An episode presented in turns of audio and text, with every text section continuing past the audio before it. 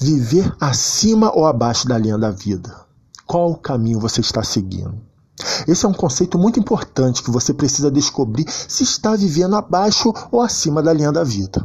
Sabemos que o conceito de sucesso é muito dinâmico e que a visão de sucesso poderá variar muito de uma pessoa para outra. Então, muita atenção. Segundo estudos da psicologia social, somos diretamente influenciados pelo meio em que vivemos. É o meio que vivemos. Ou seja, família, escola, amigos, cultura social, e outros. Você pode estar se perguntando: como é viver abaixo da linha da vida?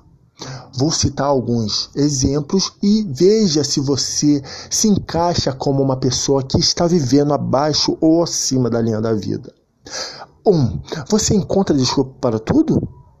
Quer encontrar desculpas para tudo?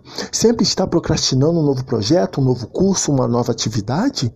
Se você está tendo esses comportamentos, deixe de inventar desculpas esfarrapadas e viva acima da linha da vida. Você caça culpados? Além de desculpas, você sempre busca culpados para justificar seus fracassos? Se você é aquela pessoa que culpa pessoas como pais, professores, filhos, cônjuges, ou qualquer outra pessoa que julgue ter atrapalhado, você está vivendo abaixo da linha da vida. Você vive negação? É, negação. Você pode estar se perguntando, né? Que é viver em negação? É negar a realidade. É fazer de conta que não sabe o que está acontecendo, não admite os fatos.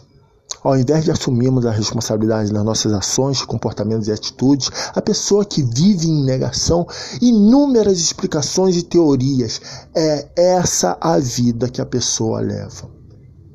Amadurecer é justamente aceitar os limites e comprometer-se com os seus comportamentos e consequências.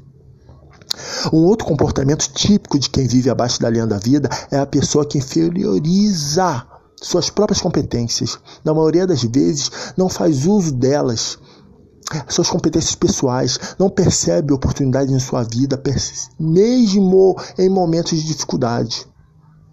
Quem vive abaixo da linha da vida prefere reclamar, reclamar e reclamar.